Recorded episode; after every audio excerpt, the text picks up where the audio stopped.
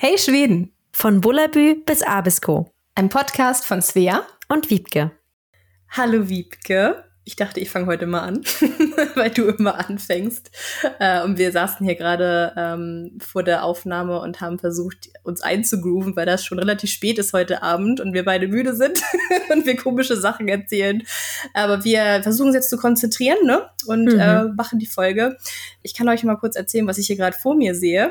Ich sehe Wiebke in einem flauschigen weißen, so ein Teddy-Pullover, so ein Teddy-Fleece, unter einer Decke, weil ich glaube, das ist dafür gedacht, dass die Akustik besser ist. Mhm. ne? Auf jeden Fall. Also erstmal, hey, Svea, schön dich zu sehen. ja, ich bin heute super professionell unter einer kuscheligen Decke. Mhm. Und äh, hier in der Kamera sieht es aus, als würde ich im Bett liegen. Also wirklich, und als würde man mich von oben so sehen. Ja, so. das dachte ich auch mhm. erst so, als du angenommen hattest den Anruf, dachte ich so, hä, liegt sie jetzt im Bett? Okay, alles klar. ja. Das ist gemütlich Es ist zumindest ja. kuschelig heute Abend. Klingt auf jeden Fall besser. Mit der Decke meine ich jetzt. Das klingt so. besser. So ist nicht so viel Echo. ja, aber äh, lange Rede, kurzer Sinn. Wir starten jetzt mal mit dem Podcast. Äh, und erstmal, wie immer, okay, das haben wir jetzt erst einmal gemacht, aber unsere neue Tradition ist jetzt, falls uns einer von euch einen Kaffee ausgibt, dann ähm, sagen wir das und bedanken uns hier. Es hat uns nämlich Tante Antje einen Kaffee ausgegeben, beziehungsweise drei Kaffees sogar. Sehr großzügig. Vielen Dank, Tante Antje. Wir wundern uns auch, ob es vielleicht tatsächlich Wiebkes Tante ist, weil die heißt Tante vielleicht. Antje. Vielleicht. Das wäre ja ein riesiger Zufall. Es könnte sein, dass es meine Tante ist. Wenn sie es ist, dann viele liebe Grüße an Tante Antje. Und wir haben gerade festgestellt, dass deine Tante Anne heißt. Also ja, ist ein bisschen meine Großtante. Die ist aber nicht mehr da. Meine Großtante so. hieß Tante Anne. Und die wurde immer auf einen Tanne Anne genannt, also Tanne Anne. Norddeutschland okay. Tanne Anne. Deswegen äh, muss ich mich jetzt konzentrieren, Tante Antje zu sagen. Mhm. Ja, also auf jeden Fall vielen lieben Dank. Ja, das war der total gelungene Einstieg in diese Folge. Vielleicht als kleinen Übergang, weil ich es ja hier so kuschelig habe und auch so lustig aussehe. Kuschelig passt vielleicht ganz gut zum Thema der heutigen Folge, denn wir wollen uns ein bisschen einkuscheln und über unsere liebsten Bücher, Filme und Serien äh, aus Schweden sprechen. Genau, weil wir beide festgestellt haben, dass wir öfter mal Fragen von euch bekommen, ob wir was empfehlen können, was so Bücher, Serien, Filme Radiosender habe ich auch öfter die Frage bekommen, äh, empfehlen können. Noch eine Idee für eine andere Folge, Radiosender oder sowas. Musik, schwedische Musik. Das müssen wir auch noch machen, auf jeden Fall. Mhm. Ja, aber heute soll es jetzt erstmal um äh, die visuellen Dinge gehen und um äh, Bücher.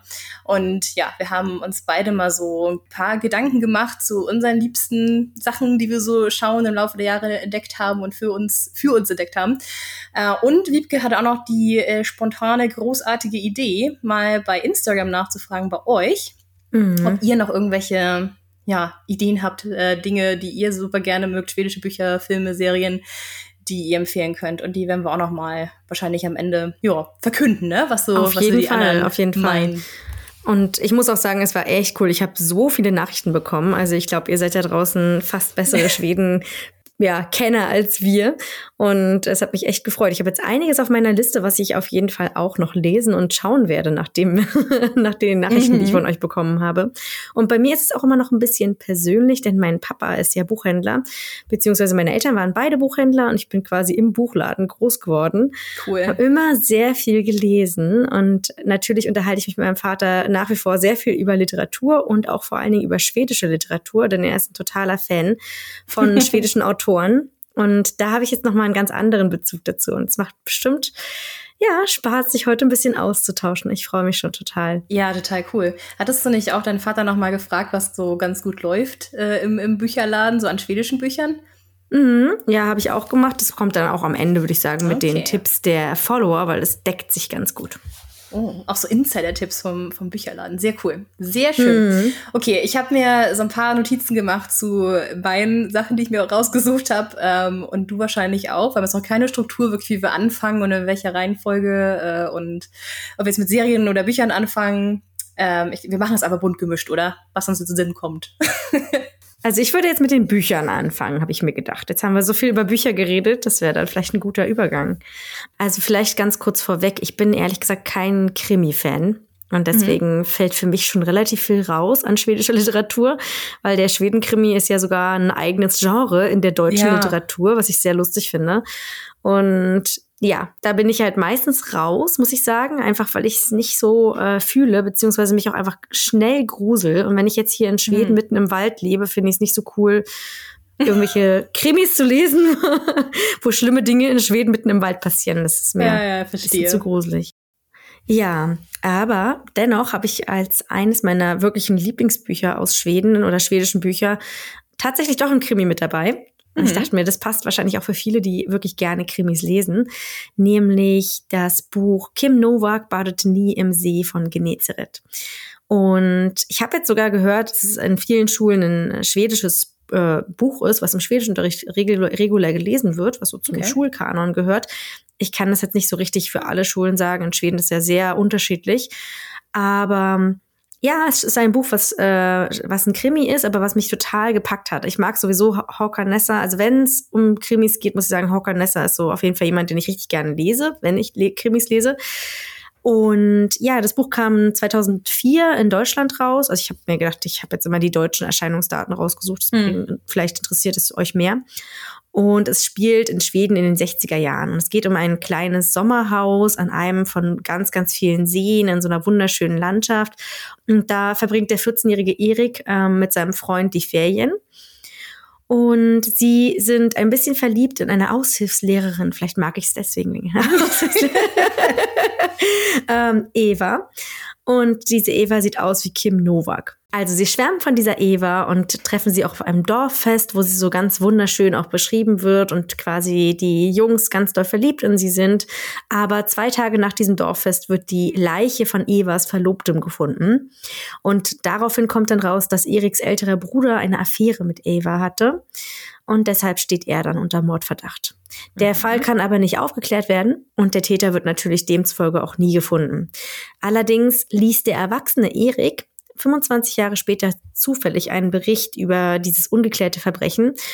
Und auf einmal kommen ihm ganz viele Erinnerungen und es geht dann darum, was eigentlich wirklich geschehen ist in dieser Zeit. Mhm. Klingt spannend. Es ist einfach super gut geschrieben und ich finde vor allen Dingen auch diese Stimmung, die in dem Buch aufkommt und dieses Setting in Schweden, das ist einfach total cool. Also es hat mich total gefesselt, hat mich immer sehr an Schweden erinnert und an Schweden Urlaube und ich kann dieses Buch, also ich denke immer noch sehr, sehr gern an dieses Buch zurück und werde es sicherlich auch bald mal wieder lesen. Jetzt mal meine Frage.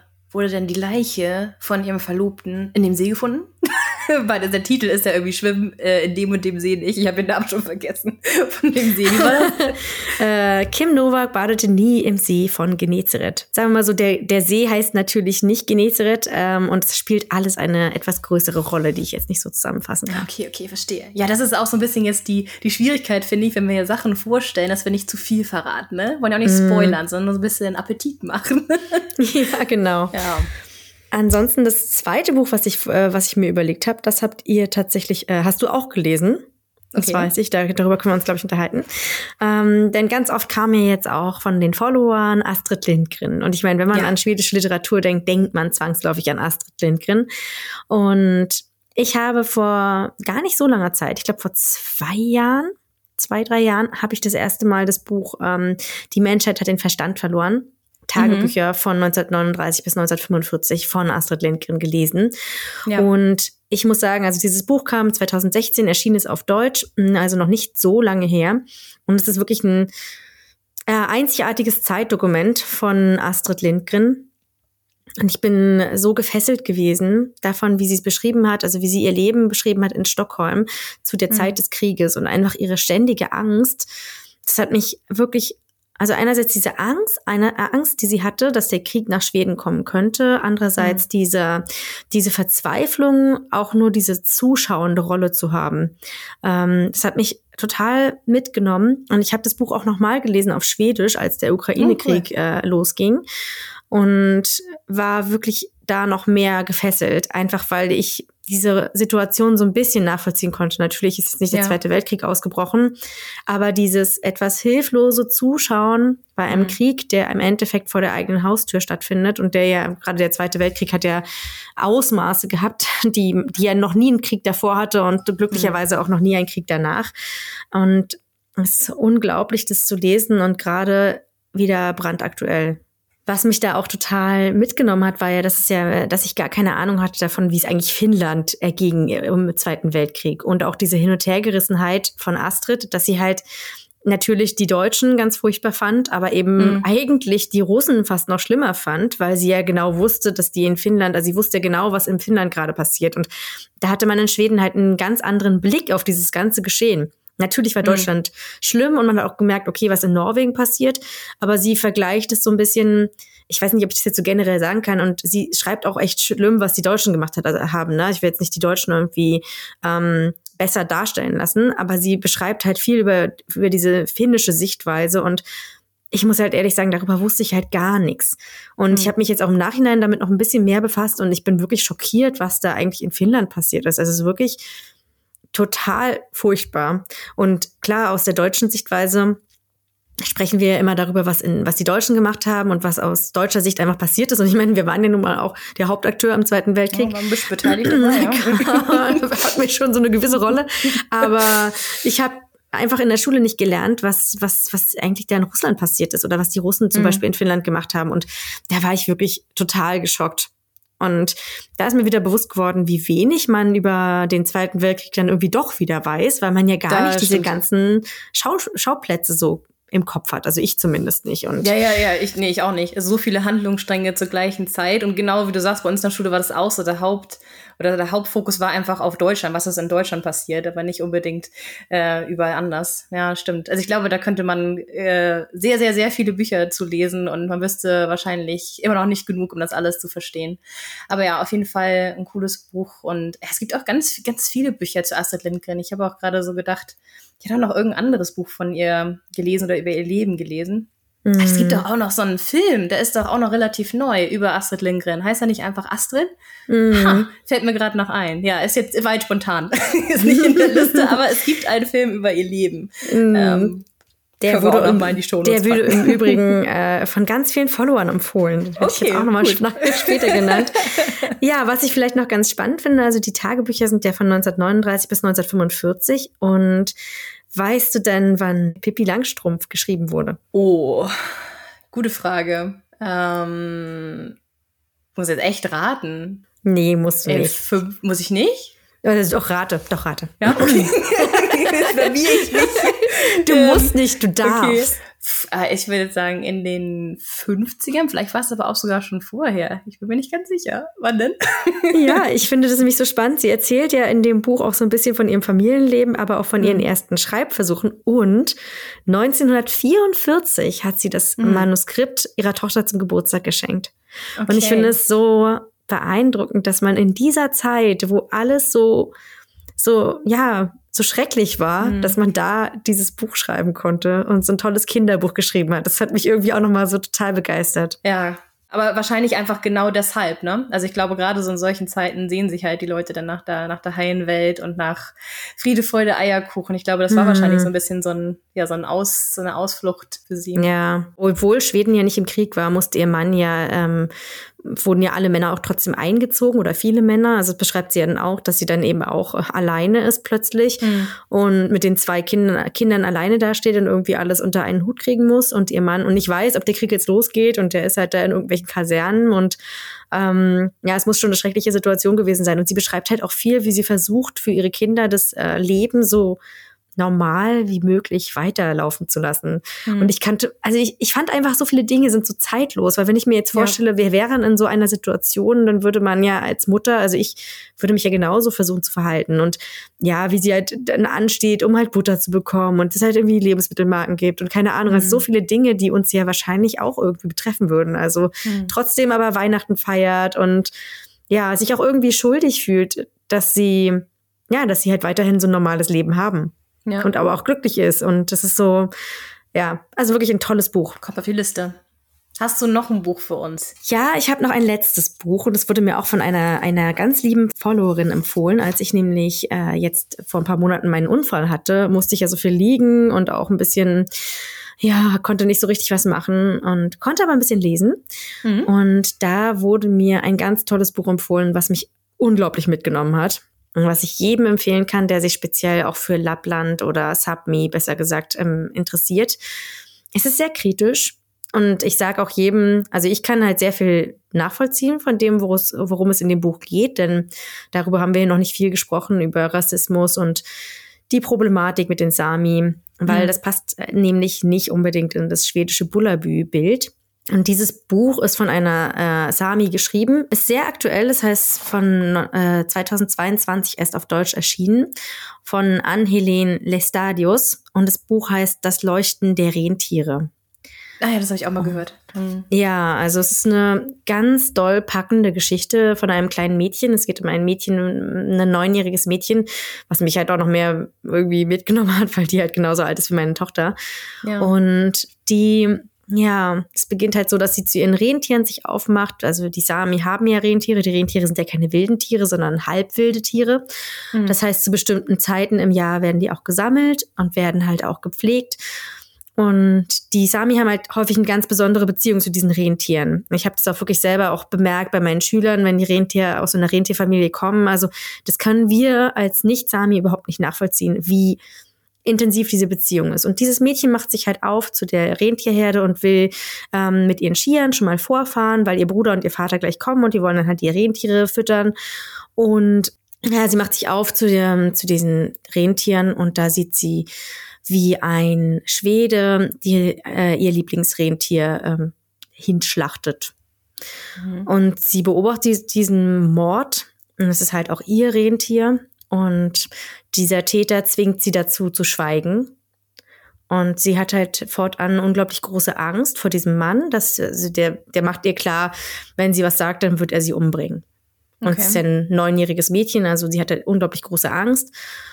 Und ja, sie fühlt sich natürlich total schuldig dennoch, weil die Polizei sagt, ähm, man sieht halt keinerlei anders, irgendwie zu handeln und sagt halt, ja, das ist halt weggelaufen oder gestohlen worden, dieses Rentier.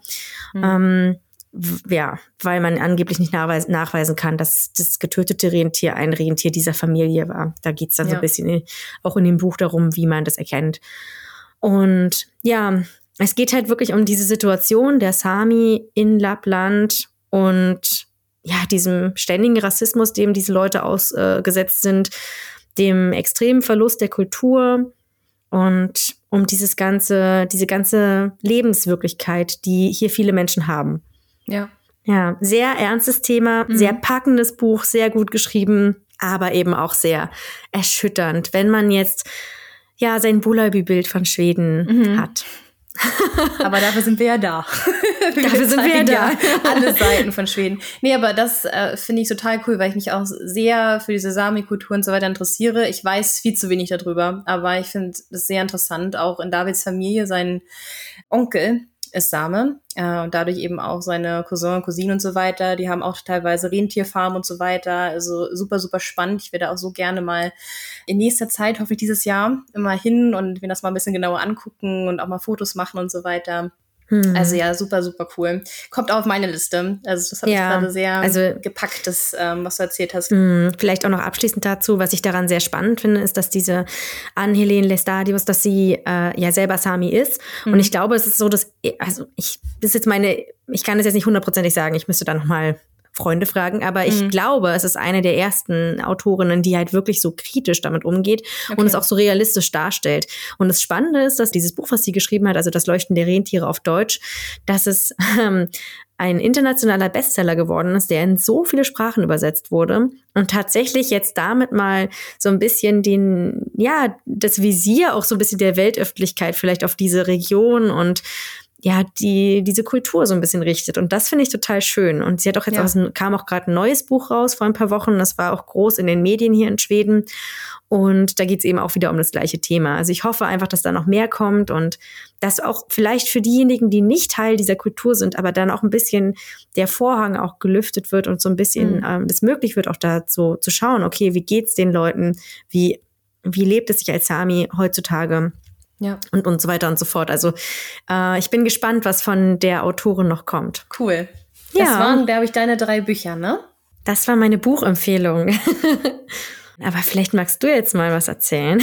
Ich überlege mich, ich habe gerade überlegt, wie ich jetzt am besten äh, von diesen sehr äh, literarischen und tiefgründigen ähm, Themen zu meinen Empfehlungen komme, die sich jetzt dagegen Aber irgendwie nicht so anfühlen. Nein, nein, ja. nein, nein, nein. Also ich glaube, dass das der eine Film, den du vorstellst, ist ja auch von einem meiner Lieblingsautoren eigentlich, mhm. eine Verfilmung, ähm, den ich jetzt hier nicht genannt habe, weil ich glaube, der ist so weltbekannt. Da habt ihr schon ja. ganz sicher von gehört. Das denke ich auch. Jetzt, jetzt gucke ich gerade meine Aufzeichnung, wie ich anfange. Ähm, fangen wir mit dem an, weil das auch einer meiner Lieblingsfilme ist. Nicht nur Lieblingsschwedenfilme, sondern einfach Lieblingsfilme. Und zwar ein Mann namens Uwe. Äh, und ist nämlich eigentlich auch eine Buchverfilmung, wie gesagt.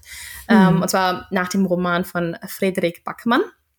Und ach, ein Mann namens Uwe. Es ist so eine ja, eine, was soll man sagen, ist eine ein bisschen traurige Geschichte, aber auch ein bisschen lustig und einfach finde ich so einen Film oder Buch, je nachdem, das so sehr zum Nachdenken anregt, finde ich. Ich mag solche Filme und Bücher, wo man wirklich später noch drüber nachdenkt und noch, ja, der lange, der Film noch lange nachwirkt. Und ähm, ich habe auch erst das Buch gelesen von dem ähm, Film vor einigen Jahren.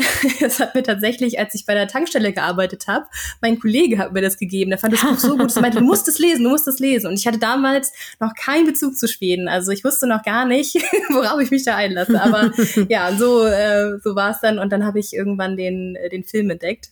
Okay, wir haben gerade einen Cut gemacht. Wiebke hat mir gesagt, ich war zu ähm, energetisch. Der Tisch hat gewackelt. ich habe hier ein bisschen rumgewummert beim Mikro. Sorry für alle Leute, die jetzt irgendwie basslastige Kopfhörer haben. Aber ähm, wir machen jetzt mal weiter und ich versuche den Tisch nicht mehr zu bewegen.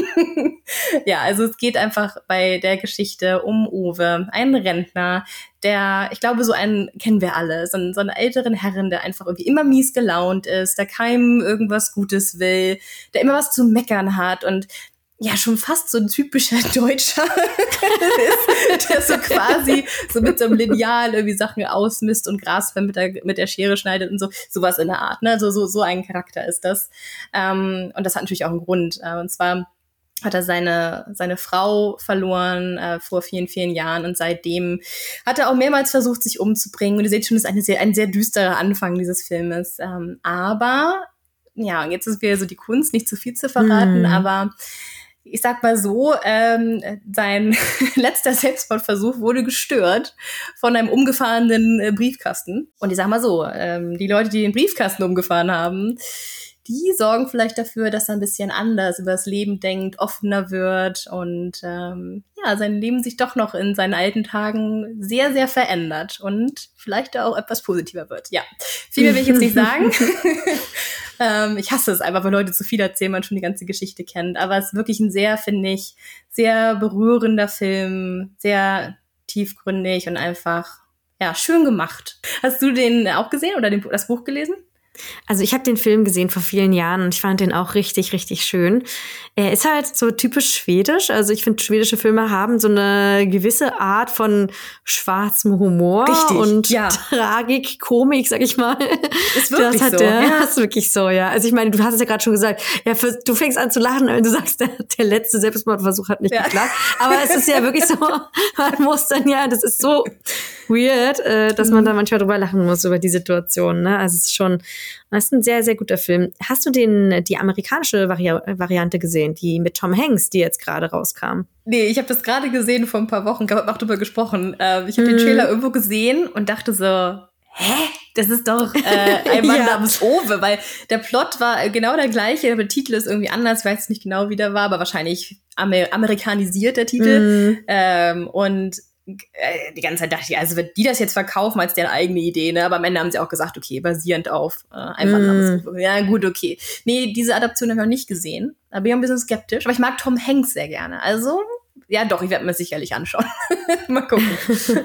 Also ich habe meine Kollegen gefragt, die haben den gesehen. Okay. Und die fühlten sich, glaube ich, mh, hm, ich weiß nicht, die fühlten sich, glaube ich, geehrt, sagen wir mal so. Okay. Ich glaube, die, die fühlten sich eher geehrt, dass ähm, großes Hollywood äh, aus Schweden sozusagen adoptiert äh, wurde, also oder Macht das so Sinn? Ja. Also ja. ja. Und ähm, dann noch mit Tom Hanks, der ist natürlich ein weltweiter Star. Ich glaube, das fanden die schon irgendwie cool. Aber die Meinung war, ah, ja, unsere Ver Verfilmung ist schon noch ein bisschen besser. Es passt halt irgendwie besser nach Schweden hm. als in, nach Hollywood so. Ah, das, ah, das fand ich interessant. Also ich bin ja auch super kritisch. Ich mag Tom Hanks, hm. aber irgendwie, ach, ich weiß nicht, so ein Army-Abklatsch ist halt irgendwie nicht das Gleiche. Wie jetzt halt so dieses schöne schwedische, ja, allein schon das ganze Setting und so von diesem Film ist halt einfach herrlich. Also ja, deswegen. die Messlatte ist hoch auf jeden Fall. Mal ja, schauen. das stimmt. Aber ich glaube, die werde ich mir mal anschauen. Äh, wenn ich jetzt an Tom Hanks denke, dann denke ich äh, erstmal an Forrest Gump, natürlich. um, ja. Und da habe ich, ich habe gerade voll die gute Überleitung zu einem meiner weiteren Filme bzw. Bücher. Oh äh, ja. Und zwar, du weißt wahrscheinlich, worauf ich hinaus mhm. möchte. Und zwar heißt ähm, der Film oder das Buch Der Hundertjährige, der aus dem Fenster stieg und verschwand. Und es gibt auch eine Fortsetzung, es gibt auch noch einen zweiten Teil und die haben alle komischen Namen. Die Fortsetzung heißt Der Hundertjährige, der die Rechnung nicht bezahlte und verschwand. Also schwierige Titel. Ich habe in meiner Recherche noch mal, um alles so ein bisschen aufzufrischen, irgendwo gelesen, da sagte jemand, dass ähm, dieses Buch oder dieser Film quasi so ein bisschen so eine schwedische Version von Forrest Gump ist. Und das habe ich das noch nie gesehen und dachte, stimmt aber irgendwie, also auf eine gewisse mm. Weise. Also ja. Ja, ne? Stimmt ist, voll. Ich, ja. ich mag bei diesem Film so gerne, dass es so viele Rückblenden gibt ähm, aus dem Leben des Hauptcharakters. Und zwar ähm, geht es da um äh, Alan, der übrigens gespielt wird von Robert Gustafsson, einem meiner absoluten Lieblingsschauspieler. Ich liebe Robert Gustafsson. Der, also der ist in Schweden so, ja, so ein, so ein wie nennt sich das? So ein A-Promi, ne? Also jeder kennt mm. Robert Gustafsson, ist auch ein Theaterschauspieler und Comedian in, in ganz, ganz vielen Produktionen zu sehen. Ähm, ich habe ihn auch vorletztes Jahr in Stockholm im Theater gesehen, erste Reihe, als ich gehört habe, dass er nach Stockholm kommt ins Theater. Also ich glaube, der wohnt da auch, aber halt ein neues mhm. Stück hatte. Ähm, da musste ich auf jeden Fall Tickets haben, auch erste Reihe. Das war Rain Man tatsächlich, also die schwedische Adaption davon. Genau, aber jetzt soll es ja um Arlan gehen, Arlan Carlsson. Und die Geschichte beginnt damit, dass er neun oder dass er gerade 100 Jahre alt wird äh, und so, so eine knappe Stunde vor seiner großen Feier, die in seinem langweiligen Altersheim passieren soll, ähm, steigt er aus dem Fenster und verschwindet. Ich, man weiß nicht genau wieso, ich schätze mal einfach, weil er keinen Bock darauf hat und ähm, er geht dann zum Busbahnhof und will irgendwo ein Ticket sich kaufen.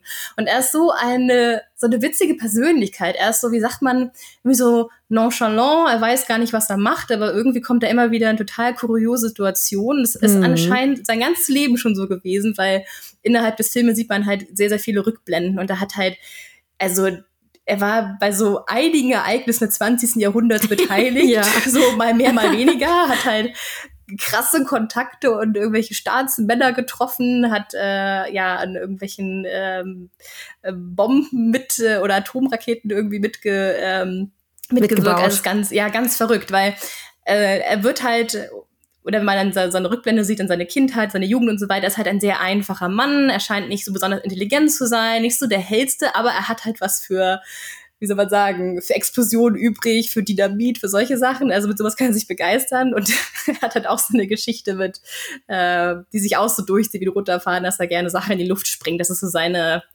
ja, seine Passion. Und ich glaube, das ist auch der Grund, warum er im Altersheim gelandet ist, weil er ähm, einen Fuchs in die Luft gesprengt hat. ähm, und ja, ich glaube, daraufhin hat dann seine Familie ihn wahrscheinlich ins Altersheim gesteckt.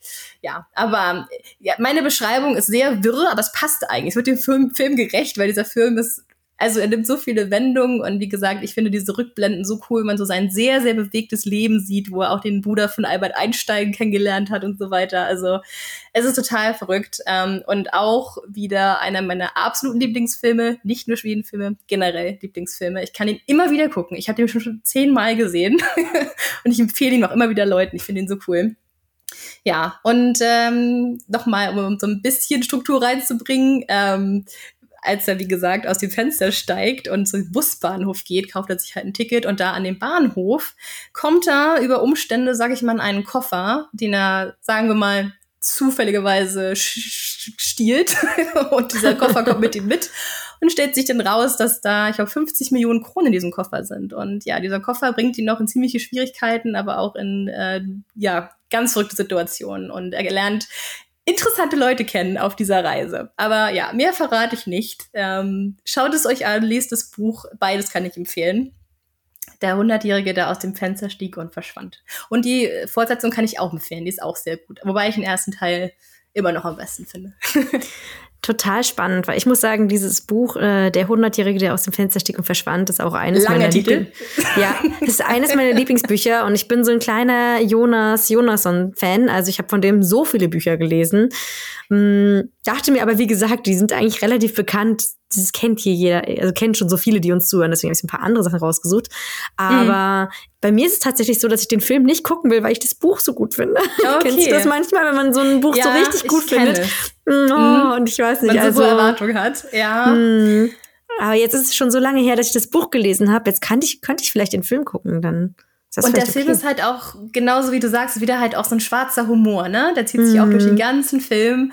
Und ich finde, Robert Gustafsson ist einfach, der hat diese Rolle so gut besetzt. Also er spielt ja den 100-Jährigen und zu dem Zeitpunkt war er, wie alt mag er gewesen sein? Ende 50, Anfang 60 vielleicht. Also hat dann ordentlich so Make-up und äh, Maske drauf und so weiter. Ähm, und eben, ja, in den Szenen, wo er jünger ist, kann er die eben auch spielen. Das ist total gut. Ich finde, er hat das so gut gespielt und dieser ah, ich finde dieser Charakter so komplex und interessant von diesem Alan. mm. Ja, also ich, ich würde sagen, das ist ein Film, auch wenn man das Buch gelesen hat, den, den kann man gucken. Ich glaube, du wirst nicht enttäuscht. Mm. Okay, dann werde ich das mal aufheben, auf jeden Fall. Ich bin gespannt. Muss ich mir, muss ich mir auf jeden Fall anschauen. ja. Sollen wir jetzt mal wieder was von dir hören, vielleicht? Hast du noch was? Ja, also ich habe einen Film rausgesucht. Ähm, da muss ich gestehen, gestehen, es ist schon super lange her, dass ich den geguckt habe. Ich habe den ich glaube, irgendwo in Berlin in einem ganz kleinen Kino mal geschaut und kann mhm. jetzt gar nicht sagen, ob der damals überhaupt im Kino war oder ob das halt nur so ein kleines Kino war, was es irgendwie total spät irgendwie bekommen hat. Ja. Ähm, aber ich muss ihn unbedingt noch mal schauen, denn verrückterweise, damals hat man das alles gar nichts gesagt. Ich fand den Film einfach nur gut, aber der Film heißt Populärmusik aus Vitola und tatsächlich äh, spielt der hier mehr oder weniger in der Gegend, in der ich jetzt wohne. Okay. also nicht ganz, aber ähm, der spielt in Pajala. Und in Pajala wohnt hier eine Freundin von mir. Und ich war ja schon jetzt öfter mal da in dieser Grenzregion zwischen Finnland und Schweden. Das sind jetzt auch nur drei Stunden Autofahrt von mir. Das ist nicht super weit weg. Ähm, weil man bedenkt, dass wir keine Autobahn haben. Das muss man immer das auch noch dazu sagen. Und ja, es ist ein total abgefahrener Film, der auch auf einem Buch basiert und beides, Film und Buch, sind hier auch äh, in den Schulen, zumindest hier in Nordschweden wird es regelmäßig im Schwedischunterricht geguckt. Und ja, da geht's um die 60er, 70er Jahre und zwei äh, Jungs, zwei Jugendfreunde, Matti und Nila. Und die leben eben in Pajala. Ähm, und Pajala, muss man wirklich wissen, ist direkt an der Grenze zwischen Finnland und Schweden. Und es ist eine Region in Schweden, an der sehr, sehr viele Menschen noch Finnisch sprechen. Also es ist sehr mhm. normal, dass man dort zweisprachig ist. Und ähm, es geht darum, es ist eine sehr, eine sehr verschlafene Gegend, auch bis heute, sehr, sehr einsam, wenig, kann man eigentlich sagen, wenig los. Und wenn man da als Jugendlicher aufwächst, dann ist es wahrscheinlich in den 60er Jahren nicht unbedingt leichter gewesen als heutzutage.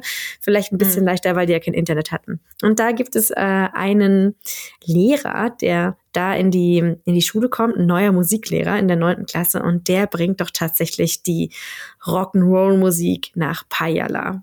Mhm, und okay. die beiden Freunde versuchen dann krampfhaft eine Band zu gründen in dieser ganz abgelegenen Region der Welt. Und ja, es geht halt viel ums Erwachsenwerden und mhm. vor allen Dingen um dieses Erwachsenwerden in so einer super verlassenen Gegend. Ähm, es werden auch viele Probleme der, der damaligen und wahrscheinlich auch heutigen Zeit auch ähm, thematisiert, also schon auch Alkoholkonsum ähm, oder eben auch religiöser Fanatismus.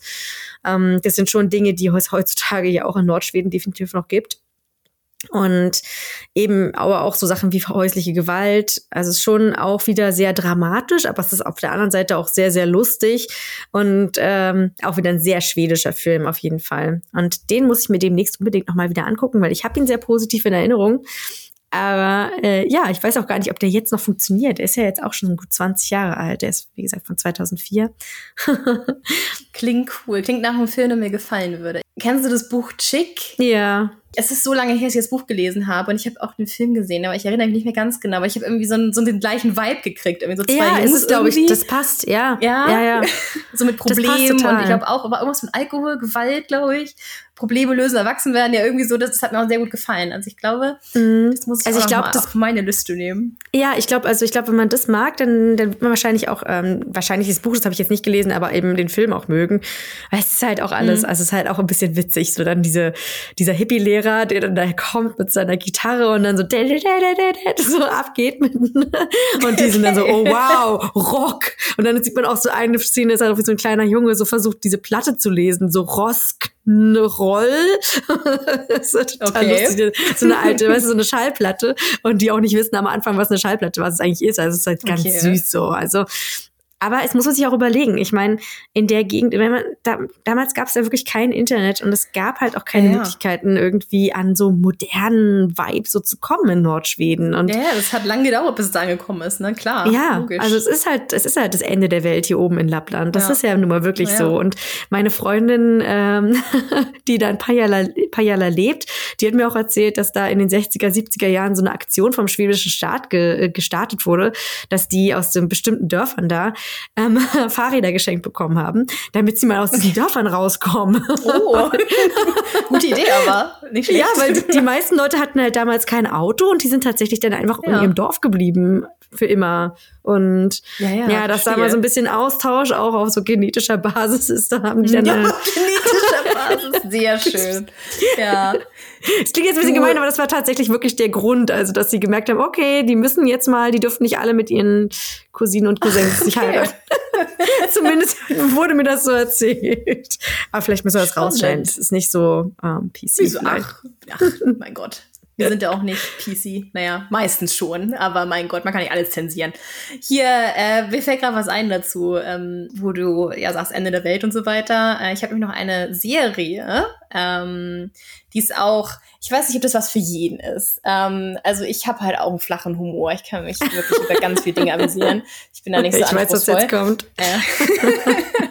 und äh, kleiner Disclaimer, ähm, mein Freund kommt ja eben aus Nordschweden und er hat mir diese Serie gezeigt. Und zwar rede ich von äh, Leif und Billy oder wie wir sagen würden, Life und Billy. Leif und Billy. Ähm, und das ist eine Serie vom SVT. Ich weiß gar nicht, was SVT eigentlich bedeutet, was für eine Abkürzung ist. Das, das ist der schwedische Staatsfernsehen. Also ist ja. da hm, öffentlich-rechtlicher Fernsehsender von Schweden. Genau, und die meine ich, kann man sogar aus Deutschland streamen. Ich meine, das habe ich, als ich in Deutschland war, auch gestreamt. Also ich verlinke es euch auf jeden Fall auch nochmal, falls ihr das mal anschauen möchtet oder ihr in Schweden seid, noch besser. Ähm, und zwar ja, wie erklärt man? Wo, wo fange ich an? Also die ich weiß gar nicht, Brüder, wie man das erklärt. also es ja, es ist, es ist, muss man eigentlich gesehen haben, ne? Aber Live und Billy, die beiden Brüder, die leben im fiktiven Ort Sörbecken in Norrland. Und ja, sie, ähm, ich sag mal, sie verkörpern so ziemlich alle Vorurteile, die man so haben kann gegenüber Nordschweden, inklusive diesen Powerboots, Fließweste, Cap und halt so ein bisschen Hillybilly sein. so. Aber ähm, so richtig Hillybilly, ja, so, so, ja, ja. Also schon so richtig Hillybilly. Also schon, es ist halt so ein bisschen so Nordschweden und Steroids. Ne? Also es ist schon natürlich satirisch. Also, na, obwohl ich glaube, es, es gibt solche Leute.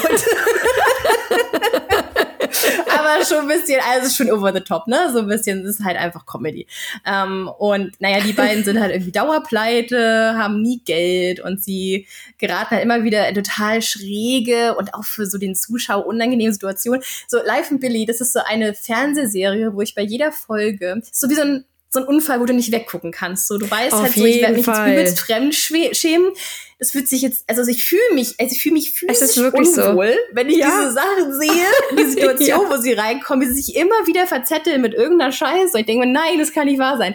Aber trotzdem habe ich mir sieben Staffeln angeschaut. Sieben Staffeln, Leute. Ähm, und die haben jeweils sechs bis zehn Folgen. Aber die sind recht kurz. Also sie sind eigentlich so ganz schöne Häppchen, wenn man zwischendurch so ein bisschen was gucken möchte. Wie gesagt, ist vielleicht nicht was für jeden, aber ich, ich finde es super lustig. Und ich halt kann eben auch sagen, von, von David als Nordspieler fühlt sich nicht angegriffen, im Gegenteil, finde es lustig. Und ich glaube und ich hoffe auch, dass die meisten Nordschweden auch einfach darüber lachen und das sich jetzt das, nicht angegriffen fühlen. Also das Allerwitzigste, was ich so erlebt habe, war ja, dass wir vor Weihnachten, der letzte Schultag, es war der letzte Schultag hier in Skellefteå und wir haben dann gedacht, okay, was machen wir jetzt mit den Schülern? Und dann waren so, das sind immer die letzten Minuten sind so ätzend, weil du weißt nicht, was du machen sollst, aber sie dürfen noch nicht nach Hause und oh. Und dann haben die Schüler gesagt, ah, wir wollen Live auf Billy gucken. Und ich dachte, Nein, so, cool. wieso wollt ihr das gucken? Ich meine, eigentlich werden die ja voll verarscht, aber die finden es einfach so mhm. witzig. Und da gibt's eine Folge mit Lucia, das ist so schlimm gewesen. Das ist genau dieses Gefühl, was du halt, was du gerade beschreibst. Also man guckt es und man denkt sich einfach nur so, oh mein Gott, nein, tut es nicht, tu es nicht. Also da mhm. haben die sich dann als Lucia verkleidet, diese beiden erwachsenen Männer und sind in so eine Firma. Also mhm. Also vorher haben sie so Zettel aufgehangen selbst geschrieben. Äh, günst, billige, also günstiges Lucia kann man halt buchen und dann hat irgendeine Firma die gebucht und äh, dann sind die da halt hin und haben dann sich als Lucia verkleidet. Und das ist so, oh, das ist so schlimm. Und die Leute, die dann halt ja. sitzen in diesem Büro, die sind halt alle so, hä, okay. Und das ist so, das erinnert mich auch so ein bisschen an dieses mit, ähm, Stromberg. Es hat so ein bisschen Stromberg-Style, ja, finde ich. Ja, ja. Weil die dann so, das Stromberg wirkt immer alles, auch. ja, ich auch. es wirkt immer alles so realistisch und man ist immer so, ja. okay, bitte nicht, oh Gott, hör auf. Und man muss aber trotzdem total lachen. Also es, ja, es ist sehr witzig. Und die Leute hier in Norland finden das auch sehr, sehr lustig. Also die finden da, die können da schon sehr drüber lachen. Ja, gute Charaktereigenschaft, wenn man sich selbst nicht zu ernst nimmt, ne? Ja. ähm, ich habe eine gute Connection von Life und Billy zu ähm, einer weiteren Serie. Die gibt es auf Netflix, auch in Deutschland, soweit ich weiß. Ich habe sogar mit deutschen Ton. Ich glaube, ich habe die Aussehen nach Deutsch angemacht, dachte so, was ist das denn? Also, es ist eine schwedische Netflix-Produktion, die nennt sich Menschen in Angst. Ich weiß, der Titel klingt erstmal komisch. Ähm, vergesst jetzt mal alles, was ihr mit Menschen in Angst irgendwie assoziiert. Es ist sicherlich ganz anders, als ihr denkt. Ähm, und die Connection hier ist, dass der Schauspieler von Billy, der spielt nämlich die Haupt Person in Menschen in Angst, einen Polizisten. Das war jetzt meine tolle Verbindung hier, ne? Und ich habe noch eine Verbindung tatsächlich, denn Menschen in Angst, die Geschichte äh, basiert auf einer Idee von äh, Friedrich Backmann, der auch einen Mann namens Owe geschrieben hat. Na Mensch, also, da haben wir ja jetzt hier sich der Kreis. Also wirklich, Svea, professioneller geht's ja gar ja, nicht. Also vor allem, ey, ich denke auch so, Mann, ey, wir, wir reden hier oder ich finde eher, ich, ich rede hier so, so wirres Zeug durcheinander. Ich versuche meine Gedanken zu kontrollieren. Ich bin immer so jemand, so mein, mein, mein Hirn ist irgendwie schneller als mein Mund oder andersrum. Irgendwie auch andersrum. Naja, wie auch immer. Ihr merkt, Leute, es ist spät. ich, ich, ich fasse also euch mal kurz zusammen. Es ist halt wirklich eine lustige Folge so für uns. Ich, also. ich, äh, ich hoffe, ich hoffe auch für euch. Ich hoffe, ihr nehmt es uns nicht übel. Es ist heute mal ein bisschen, ja, all over Aber ich hätte noch eine Frage zu Leif und Billy. Hast du mir nicht okay. erzählt, dass die beiden eigentlich auch als YouTuber angefangen haben? Ja. Also ich meine, ich sehe uns beide ja schon so Leif und Billy 2. ja, Tatsache. Ähm, also die haben auf YouTube angefangen, äh, so Sketche zu machen. Also die beiden sind Schauspieler. Ich weiß nicht, ob sie erst danach dann Schauspieler wurden. Ähm, aber auf jeden Fall sind das Freunde, die zusammen auf YouTube einfach angefangen haben, so Sketche zu machen. Ähm, und ich glaube, die wurden dann wahrscheinlich immer entdeckt vom SWT und gesagt, jo Leute, wollt ihr nicht mal eine Serie machen? Und ja, sieben Staffeln. Und was mich so gefreut hat. Die haben jetzt Live und Billy live in Stockholm im Scala Theater. Oh mein Gott, diesen Herbst geht's los. Wir holen uns auf jeden Fall Tickets. Ich will die auf jeden Fall live sehen. Mhm, ähm, ja. Eigentlich müsstest du auch kommen, Liebke. Eigentlich müsste ich auch kommen. Ich wollte gerade sagen, das wäre doch mal was, das Ding. ja. Ja, definitiv. Genau, da haben wir, da haben sie angefangen und ja, dann äh, sie sind beide auch anderweitig als Schauspieler aktiv. Ähm, ich glaube, der eine noch mehr als der andere, also der Billy wie heißt er denn noch? Ich versuche, glaube ich, hier rausgeschrieben habe, wie der heißt. Äh, irgendwas mit Karl, Alfred Karlsson, glaube ich, heißt er.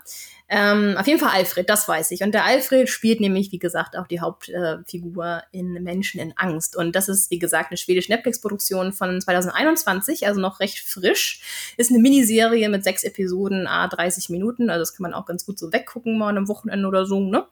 Und auch das ist wieder so eine, ja, wieder so ein, so ein schwedisches ähm, Ding. Wie soll man das beschreiben? Das ist auch wieder so, so sehr schwarzer Humor irgendwie, bisschen Thriller-mäßig, aber auch Comedy. Das ist, wurde beschrieben als äh, Thriller slash Komödie. Sowas haben wir noch nie gehört. Also diese Kombination. aber das trifft es wirklich gut. Also so, so in der Art würde ich es auch beschreiben. Also es geht, jetzt wieder versuchen, dass ich nicht zu viel erzähle, aber es fängt halt mit einem Banküberfall an, was ein bisschen blöd läuft, weil in Schweden sind die meisten Banken bargeldlos. das hat der mhm. Bankräuber nicht bedacht. Ähm, und dann in dieser Panik läuft dieser Bankräuber dann weg und in eine Wohnungsbesichtigung. Da war mich gerade irgendwie hier Open House äh, in Stockholm und läuft mal in diese Wohnungsbesichtigung rein und nimmt Geisel. Und seine Forderung, weil die waren so komisch, ich muss kurz mal nachschauen. Genau, die Forderung des Täters waren Pizza und ein Feuerwerk.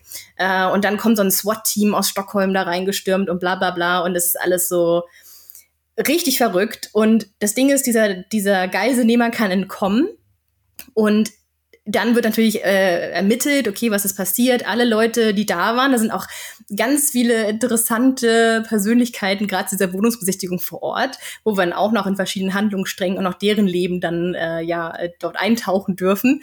Und im Nachhinein ist es halt so, dass äh, natürlich ähm, ermittelt wird und irgendwie widersprechen sich alle Aussagen und man bis zuletzt versteht man nicht so ganz, warum widerspricht sich alles, warum decken die den Täter oder war das einer von denen, man weiß es nicht und ja, aber mehr erzähle ich nicht. Ich glaube, das war genau richtig, ähm, um mhm. nicht zu viel zu verraten, aber auch wieder eine, eine irre Geschichte, irgendwie ganz verrückt, aber auch Suchtpotenzial. Ich glaube, das habe ich auch tatsächlich eine Wochenende durchgeschaut oder vielleicht sogar in einem Tag. das könnte sein. 30 Minuten A, sechs Episoden, das könnte sein, dass das an so einem Samstag äh, mal passiert ist oder Sonntag. Ja. ja aber auch ähm, sehr schön. Und auf Netflix äh, zur Verfügung. Also, was wahrscheinlich ja die meisten Leute von euch haben. Kann mhm. ich empfehlen. Ja, muss ich mir unbedingt angucken. Klingt gut. Menschen in Angst. Menschenangst. Der Titel ist total irreführend, wirklich. ich habe auch eine Serie, also ich habe drei Serien rausgesucht. Ähm, mhm. und eine Serie tatsächlich, die passt jetzt irgendwie thematisch gut dazu und die wurde mir total oft von den Followern empfohlen. Okay. Und da muss ich gleich dazu sagen, ich glaube, es ist auch eine Serie, die mag man oder man mag sie nicht. Also Tobi, mein Mann, der mag die überhaupt nicht. Der hat wirklich total gesagt, boah, nee, die Scheiße gucke ich mir nicht an.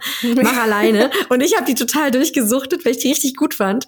Und die heißt Liebe und Anarchie, also Share Lake Oak Anarchie.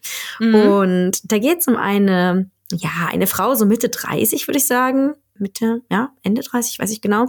Ähm, Sophie heißt sie und sie ist eine ambitionierte Beraterin und fängt einen neuen Job an. Und eigentlich hat sie so ein total geregeltes Leben. Also sie ist mit einem erfolgreichen Mann verheiratet und hat diese tollen Kinder, eine, also fast wie so eine Art Reihenhaus, also ich weiß nicht genau, was ist, total mhm. abgefahrene mhm. Wohnung, Reihenhaus mitten in Stockholm, also unglaublich teuer. Die müssen sehr, sehr viel Geld haben, diese Leute. Und sie sieht halt immer auch total top gekleidet aus. Und dann kommt sie, ähm, erhält sie die in ihrem neuen Job, arbeitet sie für einen, für einen Verlag, ähm, der so ein bisschen, naja, so ein typischer schwedischer Verlag oder so ein typischer Buchverlag und wie wir uns ja vorstellen können, mit den, mit der, in der heutigen Welt haben es Buchverlage vielleicht nicht ganz so leicht zu überleben mhm. und sie soll das sozusagen alles ein bisschen umstrukturieren und profitorientierter machen. Und äh, in diesem Verlag arbeiten halt verschiedene Leute. Und das sind halt super lustige Charaktere schon mal dabei. Also zum Beispiel einer, der ist, ähm, der ist und der, der spielt der spielt so ein bisschen, der, der soll so ein bisschen diesen typischen weißen alten Mann darstellen, aber der ist trotzdem ein ganz, ganz liebevoller Charakter, finde ich. Mhm. Aber der ist halt sehr so, der, der, der meint halt, also Kultur ist, ist Lesen und nichts anderes und dann gibt es vielleicht noch halt eben die öffentlich-rechtlichen und mhm. das war's dann halt. Und ansonsten halt überhaupt nicht aufgeschlossen gegenüber irgendwie sozialen Medien oder ja, da gibt's eben auch eine, die ist halt lesbisch und das findet halt auch mal so ein bisschen komisch und so, aber trotz allem mhm. sind die alle ganz nett miteinander. Aber es gibt eben da auch einen jungen Mann, Max, und Max ist äh, IT-Experte, ist als IT-Experte eingestellt. Jetzt muss man auch dazu sagen, dass Max tatsächlich sehr, sehr gut aussieht. Ähm, und tja, Sophie und Max bandeln so ein bisschen auf eine ganz weirde Art miteinander an. Nämlich, die haben so ein bisschen, fangen so ein bisschen an zu flirten und fordern sich gegenseitig immer zu ganz abstrusen Dingen heraus. Und man kann so, also ja, das ist ganz, ganz schräge Dinge, die, die dann voneinander fordern. So, also jetzt machst mhm. du das und dann so ein bisschen, ja, ich kann das ganz schwer beschreiben. Es sind erst so harmlose Geschichten, mhm. die dann aber immer extremer werden und am Ende halt wirklich tatsächlich bitterer Ernst sind. Also, dass sie okay. halt tatsächlich ihre Ehe ähm, verliert und ja, ich will jetzt auch nicht zu viel sagen, aber auch, also beruflich ist es vollkommen krass und sie ziehen das aber durch und ich glaube, es ist so ein bisschen das ist ja dieses Anarchische daran. Und es ist total absurd und total abstrus. Und es ist so ein bisschen so ein ähnliches Gefühl wie bei Life and Billy. Man denkt so ein bisschen, oh nee, mhm. mach's nicht, mach's okay. nicht. Dann machen sie es aber und dann ist es aber irgendwie doch total lustig, weil die Reaktion von den Leuten halt überhaupt nicht ähm, passt. Und ja, nicht passt, aber man, man müsste natürlich dann will dann halt zugucken, was passiert. Ja. Und ja, also ich kann das, ähm, es ist sehr, sehr abstrus und sehr lustig und eben diese Liebesgeschichte zwischen den beiden ist halt auch irgendwie auch so ein bisschen so eine verbotene Liebe, ne? Weil sie ist halt viel okay. älter als er. Er ist, glaube ich, so Anfang 20 und sie eben Mitte, Ende 30. Da geht's auch so ein bisschen drum. Mhm. Und ja, schöne Kleidung in Stockholm, reiche Menschen und und wie, wie die halt versuchen aus diesem äh, aus dieser sozialen Norm auszubrechen, glaube ich. Okay, ich ich habe ich habe das mal irgendwo gesehen, so ein Trailer ab und zu mal, aber ja, hatte mich nicht so in den Bann gerissen. Vielleicht bin ich auch so gehöre zu der Front, die das nicht so geil findet. Ich weiß es das nicht. Kann Vielleicht schon muss sein. ich meine Folge schauen. Ja, das kann schon sein, das kann schon sein. Also da war jetzt auch die Achso, auf sorry. Netflix. Ist auch Netflix. So, Und da war auch ein riesen Plakat. Im, Im Oktober, glaube ich, ist die zweite Staffel rausgekommen. Irgendwann Mhm. letztes Jahr. Und da war auch in Stockholm, habe ich nur gesehen, in den sozialen Medien, ein riesen Plakate überall und so. Also Mhm. das hast du vielleicht da auch mal Das kann gesehen. gut sein. Ja. Ja, dann noch eine weitere Serie, vielleicht die ich empfehlen kann, die mir auch witzigerweise ganz, ganz, ganz viele Leute geschrieben haben. Da bin Mhm. ich also auch nicht allein. Ist die Serie Bonusfamilie. Na klar. Wer kennt sie nicht? wer kennt sie nicht? Äh, tatsächlich bin ich ein großer Fan von der. Also ich mag die richtig, richtig gern. Und da, die wird auch in Schweden sehr, sehr gehypt. Also es ist, glaube ich, Mhm. die beliebteste Serie ähm, im schwedischen Fernsehen, die es jemals gab. Und Okay. die, ja, also das sind auch sehr, sehr bekannte Schauspieler, für, also schwedische bekannte Schauspieler, Mhm. die hier wirklich oft zu sehen sind. Und die sind dann alle vereint in dieser, in dieser Serie. Und da geht es darum, dass Lisa und Patrick, eine Innenarchitektin und ein Lehrer, äh, in der Nähe von Stockholm leben, sind beide in den 30ern und vor kurzem gemeinsam in ein Haus gezogen. Aber bei denen ist es ein bisschen komplizierter, denn die hatten beide schon eine Ehe beziehungsweise eine Beziehung und haben aus dieser Beziehung bereits insgesamt drei Kinder. Also er hat schon einen Sohn und sie hat bereits zwei Kinder. Es geht darum, dass sie halt irgendwie versuchen, ihre Liebe zu haben, also zu Mhm. leben und verliebt sein. Sie sind ganz frisch verliebt und so ganz, ja, herzlich irgendwie. Es ist irgendwie süß, das zu beobachten. Auf der anderen Seite haben sie natürlich ihre Ex-Partner, die ähm, das Leben halt nicht so leicht machen, die natürlich nicht begeistert sind von der Situation. Also das heißt, seine Frau, von der war er schon länger getrennt, die, Mhm. der ist relativ egal, die ist recht kalt. Ähm, aber die ist halt so karrierefixiert und da passt halt dieses Kind irgendwie nicht so rein. Und bei ihr ist es so, dass äh, ihr, dass sie halt ihren Mann verlassen hat für diesen Patrick. Und das ist natürlich alles ganz schwierig mit den Kindern. Und die haben dann immer, so wie dieses schwedische Modell ist, einmal eine Woche lang die Kinder gemeinsam und dann eine Woche sturmfrei. Und versuchen Okay. nun alles irgendwie trotzdem ein Familienleben zu haben, aber trotzdem, wie gesagt, auch sich als Paar zu haben. Und dann passiert das, was vielleicht nicht hätte passieren sollen. Denn die äh, Lisa wird ungeplant schwanger. Und durch einen dummen Zufall ähm, wird es auch direkt bei der bei einer Familienfeier, wo alle da sein sollen, weil, so, weil sie nämlich ähm, versucht, heile Welt und heile Familie zu machen mit allen Familienmitgliedern, also mit allen Eltern Mhm. und allen Kindern, kommt das raus, dass sie schwanger ist. Und das Okay. ist halt dann das Drama. Und da so fängt quasi die Serie an. Und das ist Okay. eine typische Patchwork-Familie und ich finde, es zeigt viel von Schweden.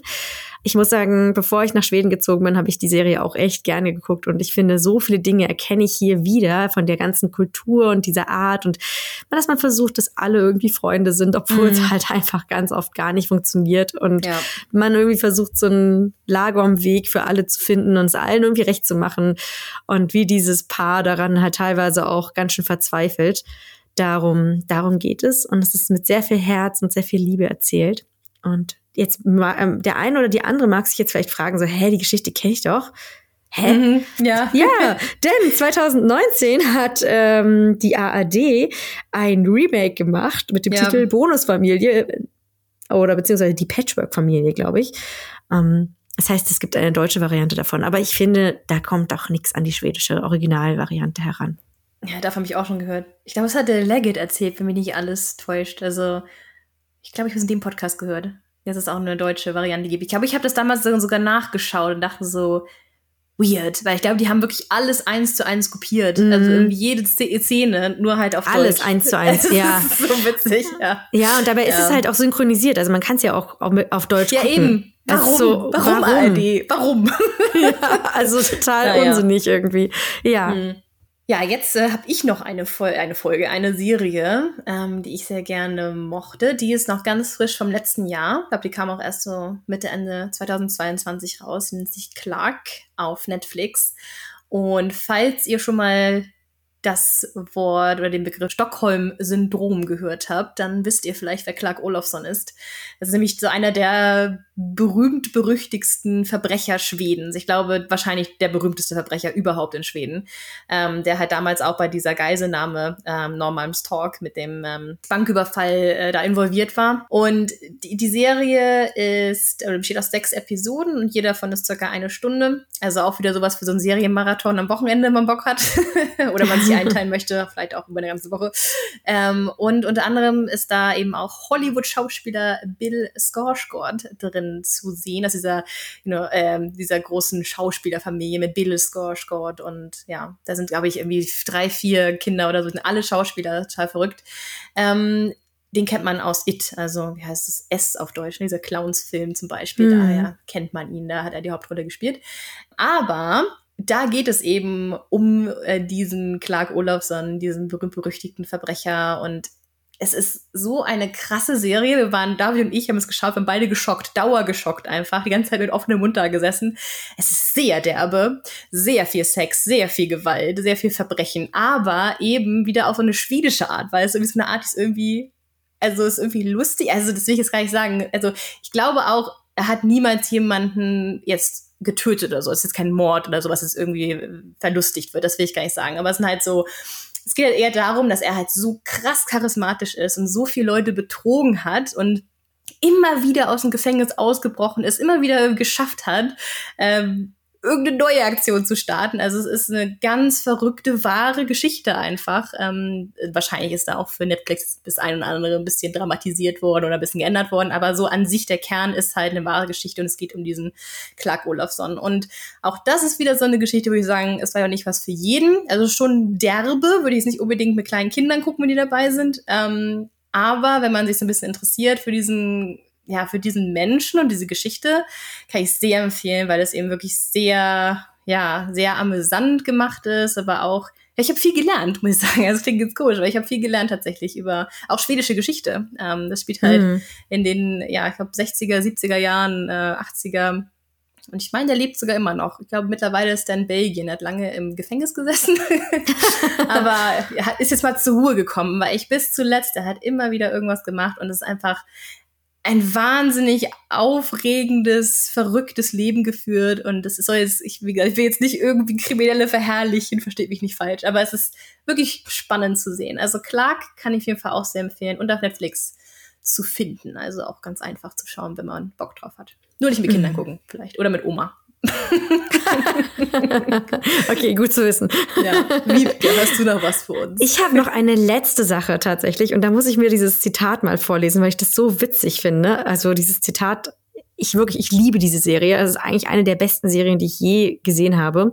Und ich bin nicht alleine mit meiner Meinung, denn die deutsche Film- und Medienbewertung schreibt zu dieser Serie. Prädikat besonders wertvoll. Mhm. Über diese multiperspektivische Behandlung des Themas gelingt es der Serie, wichtige Fragen zum Menschsein im Allgemeinen aufzuwerfen. Eine atemberaubende, intelligente und originelle Vision einer vielleicht nicht allzu fernen Zukunft. Und auch die mhm. Zeit hat geschrieben, die Serie ist originell, weil sie den alten Golem-Mythos, der Mensch schafft sich einen künstlichen Gefährten und verliert die, die Herrschaft über ihn, umdreht. Das Problem ist nicht die neue Maschine, das Problem ist der alte Mensch. Er hält nicht mit, das Unechte ist das neue Echte. Und damit. So eine Roboter über die Welt Geschichte. Ja, ganz genau. Es ist eine ganz tolle Geschichte und die heißt ähm, Real Humans, echte Menschen, mhm. echter Männischer von auf Schwedisch. Und ja, es geht darum, dass die, dass es äh, ja solche Roboter gibt, äh, Hubots heißen die, weil so Human Robots. Okay. Und das spielt in einer ungefähr ja nicht so weit entfernten Zukunft. Äh, eigentlich sieht alles so ähnlich aus wie bei uns, nur dass es eben diese diese Roboter gibt. Und die meisten Menschen haben sich an diese Roboter gewöhnt. Die machen jetzt alle Aufgaben, auf die die Menschen halt eigentlich keinen Bock haben. Die sehen komplett aus wie Menschen halt mhm. nur sehr perfekt, also sehr schöne Menschen, muss man einfach sagen. Aber sie mhm. sind ansonsten nicht unbedingt zu erkennen als, als Roboter. Okay. Und die meisten Menschen haben sich wirklich äh, daran in diesem neuen Leben so eingefunden und finden das gut, dass halt, dass es jetzt solche Haushaltsroboter gibt, dass man nichts mehr machen muss. Es gibt halt Bausteinroboter, es gibt auf jeden Fall vor allen Dingen Altenpflegeroboter, weil das will ja auch keiner machen. Also eigentlich mhm. stell dir vor, so alle Jobs, die wir nicht machen wollen, die werden jetzt von Robotern überle äh, übernommen. Und es gibt aber auch ähm, eine, eine Gruppe von Menschen, die total dagegen sind. Mhm. Und die möchten halt, dass es nur echte Menschen gibt, also real humans. Ja. Und ja, im Endeffekt geht es sehr ähm, darum, wie eigentlich Menschen, wie was, was uns Menschen halt leider irgendwie ausmacht. Also wie wir umgehen miteinander irgendwie, aber dann eben auch mit dieser Maschine, die wie ein Mensch ist. Aber nur weil sie halt eine Maschine ist, hat sie halt überhaupt keine Rechte so, sozusagen. Also mhm. es ist halt sehr spannend. Es geht sehr viel um Moral und eigentlich sehr viel darum, okay, was, was, was haben wir eigentlich für Verhalten? Also, und eben es ist wirklich nicht die böse Maschine, sondern man, ja, man erlebt sozusagen das auch aus Blick der, aus dem Blick der Maschine und sieht, okay, was okay. läuft da eigentlich falsch? Also, oder wie unmenschlich sind wir eigentlich? Und ich meine, wir sind ja kurz davor, gerade in Schweden auch, hier gibt's ja hat ja keiner mehr Lust, als Altenpfleger zu arbeiten. Und mhm. hier gibt's immer mehr Kameraüberwachungssachen, dass halt einfach die alten Menschen den ganzen Tag im Bett liegen und ja, es einfach super unmenschlich eigentlich ist. Und da in Japan gibt's irgendwelche Roboter, die halt äh, so wie Tiere aussehen, dass die Menschen halt mhm. so ein bisschen flauschigen Kontakt haben zu mhm. irgendetwas, was halt gar kein ein echtes Lebewesen ist, aber ist es halt äh, eigentlich um dieses Thema. Also wir sind ja jetzt gerade in dieser Ver Veränderungsphase und darum geht es. Die Serie ist schon von 2012, also nicht mehr ganz aktuell, aber trotzdem super, super gut. Kann ich sehr Wo empfehlen. Ich weiß es gar nicht, ich muss es nochmal raussuchen. Ich habe die damals auf Arte geguckt und okay. die gab es auch äh, auf Arte in der Mediathek. Die gibt's jetzt auch zu gucken, natürlich bei SWT. Ich weiß nicht, ob man die in Deutschland gucken kann, beziehungsweise ja. auf Deutsch gucken kann, weil die war ja auf ja. jeden Fall übersetzt. Ja, Aber, Aber wir können die werde ich Links packen. Und dann ja, da kann man ja recherchieren, wenn man das gucken möchte. recherchiere ich nochmal, ja. Aber sehr spannend auf jeden Fall. Ja, Wiebke, du hattest ja auch noch ein paar Zuschauerstimmen oder Zuhörerstimmen, mhm. sage ich mal, ein paar Tipps von euch da draußen. Magst du die noch einmal mit uns teilen? Ja, also ich ähm, muss sagen, dass ganz, ganz viele Dinge haben wir jetzt schon immer mal angesprochen, wie zum Beispiel mhm. Astrid, den Film, den gibt's wohl auch auf Net Netflix, ähm, über Astrid Lindgren, ein Biopic, ein sehr gutes, was ich irgendwie immer noch nicht geguckt habe, obwohl ich es schon seit 100 Jahren gucken wollte. Ähm, auch Bonusfamilie, Liebe und Anarchie wurden häufig, häufig genannt und mh, mm, Vielleicht, was wir jetzt nicht genannt haben, ist auf jeden Fall die Brücke. Das wurde sehr oft genannt. Das ist auch eine Serie auf Netflix. Mm, mein Vater mag die auch sehr gern. Ansonsten mein ähm, hat mich, also ich habe vorher gefragt, ob ich äh, die Namen nennen darf, mhm. hat mich äh, Leda also 1001 ähm, auf die Millennium-Trilogie hingewiesen. Ja, die hatte ich jetzt gar nicht mehr auf dem Schirm. Dabei ist diese Millennium-Trilogie Trilogie natürlich total klasse. Ähm, sowohl die Bücher als auch die Filme, die schwedischen Filme, da gab es ja dann auch vor ein paar Jahren noch äh, eine, äh, eine Hollywood-Verfilmung, also total super. Und ähm, Max ST90, der auch immer richtig, richtig viel kommentiert und super, super lieb ist, der hat mir auch was richtig Tolles empfohlen, nämlich äh, Rachel Q, Schweden in meiner Küche, gibt's auf RTL. Okay. Habe ich nur mir den Trailer angeguckt, wusste ich gar nicht, was es ist. Ähm, ich habe mir jetzt nur schnell den, Tra den, Trailer angeguckt. Das ist super süß. Das ist halt eine, die reist durch Schweden und dann geht's um regionale Produkte und oh, das ist so richtig, also Schwedenherz, äh, okay. Schwedenherzen lässt es höher hüpfen, weil es ist halt so schwedische Landschaft und schwedische Häuschen und dann schwedische Küche und dann geht sie halt irgendwo zu einem Fischer und dann werden da irgendwie Fische gefangen und dann wird da der Käse geholt oder weiß ich. Es ist richtig so, ah, oh, viel. Das ist gut. richtig schön. Ja, ich habe es mir wie gesagt jetzt nicht angeguckt komplett, aber so, ich habe so reingeschaut und so, oh, wie schön. Und als letzte Sache, die ich noch empfehlen kann, die auch häufig genannt wurde, ist äh, Viveka Steen. Das ist eine Autorin, die wohl äh, Krimis vor allen Dingen schreibt. Und da gibt's auch ein sehr beliebtes Buch, das heißt Kalt und Still, ein Polarkreis-Krimi. Und ich dachte mir, na, damit können wir doch heute vielleicht enden. Denn ich bin ja hier vom Polarkreis. Wer Lust hat, sich den Polarkreis-Krimi zu kaufen, der ist sicherlich auch gut. Der wurde mir häufig empfohlen. Okay, spannend. Okay, dann würde ich sagen, ich gucke gerade so ein bisschen auf die Uhr hier. wir haben schon wieder eine Stunde zehn rum. Und ich würde sagen, wir, wir schließen die Folge für heute mal ab. Wir hatten eben auch noch hinter den Kulissen gesagt, ähm, wir haben noch ganz viele andere Ideen mm. und wir können ganz, ganz sicher noch mal eine zweite, dritte oder vierte Folge machen ja. wahrscheinlich mit solchen Sachen. Und wie gesagt, vorhin dachte ich auch noch kurz, vielleicht wäre auch irgendwie so schwedische Musik noch mal eine coole Idee. Mm. Ähm, Mello hatten wir natürlich schon, aber noch mal so schwedische Musik generell oder wie gesagt Radiosender. Ich werde echt oft gefragt, ob ich Radiosender empfehlen kann. Ich weiß nicht, ob du das auch nicht mit der Frage kriegst, ich finde das so lustig. Ähm, genau, also das machen wir irgendwann noch mal. Mm. Ansonsten auch noch mal vielen Dank für eure ganzen Tipps die ihr Wipi geschickt habt. Ähm, und ansonsten, wenn ihr das hier mögt, wie immer, lasst uns gerne eine Bewertung da und auch super gerne einen Kommentar. Wir machen es jetzt, jetzt immer, ähm, dass wir das äh, ja anschalten, die Funktion. Mm. Und wie gesagt, freuen uns immer super über eure Kommentare. Vielen Dank auch für die ganzen lieben Worte zu den letzten Episoden. Es hat uns echt gefreut. Ja, und ich hoffe, dass es für euch okay war, dass die heutige Folge ein bisschen holprig war teilweise. Aber jetzt ist es um 22 Uhr gleich und wir ja. haben ja auch beide einen vollen Arbeitstag hinter uns. Das heißt, wir sind manchmal dann auch einfach ein bisschen, bisschen müde gewesen. Mach ich hoffe, es hat euch trotzdem, ja, ich hoffe, es hat euch jetzt trotzdem viel Spaß gemacht, uns zuzuhören und vor allen Dingen hoffe ich, dass ihr ein bisschen Mehrwert draus ziehen konntet aus unseren ganzen Tipps. Und falls ihr, falls euch die gefallen haben, falls ihr irgendwas davon angeschaut oder gelesen habt, dann schreibt uns das auch gerne in die Kommentare, ob ihr damit zufrieden seid. Ja, vielleicht habt ihr ja auch noch einen Tipp. Also falls ihr noch mehr Tipps habt, dann schreibt es, äh, schreibt es auch super gerne in die Kommentare. Dann können wir alle noch was davon haben und noch eure mm. Tipps. Und wir ja, sammeln schon für die nächste Folge, glaube ich, genau. weil wir haben, wie gesagt, so viele Sachen. das stimmt. Ja. ja.